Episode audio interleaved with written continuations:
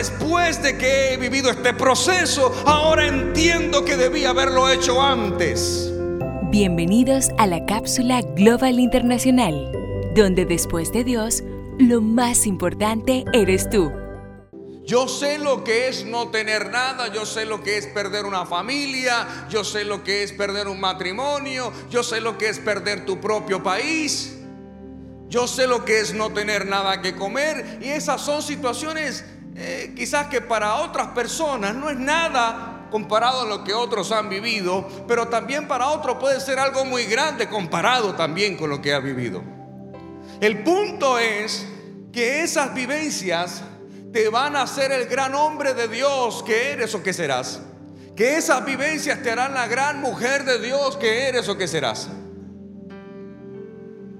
Porque nadie aprende en cabeza ajena. Porque muchas veces vamos a conocer a Dios es a través de esa tribulación. El verdadero hijo y la verdadera hija de Dios se forma en el proceso. Porque es necesario pero el ser humano, al momento del proceso, logra entender. Si hubiera hecho esto antes. Pero ahora, después de que he vivido este proceso, ahora entiendo que debía haberlo hecho antes. Porque hay algo que Dios quiere transformar en tu corazón. Hay algo que Dios quiere transformar en tu pensamiento. Todos hemos tenido heridas. Algunos todavía tienen heridas que están abiertas. Otros tienen cicatrices. Porque las cicatrices cuentan una historia, ¿sabías tú eso? Cuando usted tiene una cicatriz muy visible, siempre le van a preguntar, ¿y qué te pasó allí? Y usted entonces contará una historia, pero esa cicatriz fue producto de una herida. Y una herida que produce una cicatriz, entonces tiene una cicatriz que cuenta una historia. Pero ¿cuáles son las tres cosas más comunes que llevan al ser humano a estar herido? Lo primero y lo más común en el ser humano que nos lleva a estar herido es el orgullo. Y el orgullo es no reconocer que lo que estoy haciendo me está matando. Por eso tiene que venir la adversidad. Dios no te puede usar con orgullo. Dios no te puede bendecir con orgullo. Dios no puede adoptarte como su hijo con orgullo. Lo segundo más común que lleva al hombre a ser herido, la impulsividad. Moverse por emoción tiene sus consecuencias. Lo tercero que lleva al hombre a ser herido durante toda su vida las malas decisiones. ¿Cuántas veces Dios te va a rodear de personas que te dicen no lo hagas? Pero tú, la voluntad del hombre es libre de tomar la decisión. Por eso Dios dice, le he dado libre albedrío, la libertad de tomar cualquier decisión.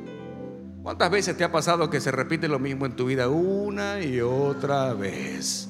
Una y otra vez, una y otra vez, misma escena, diferentes actores. Misma escena, tiempos distintos. Misma escena, el mismo orgullo.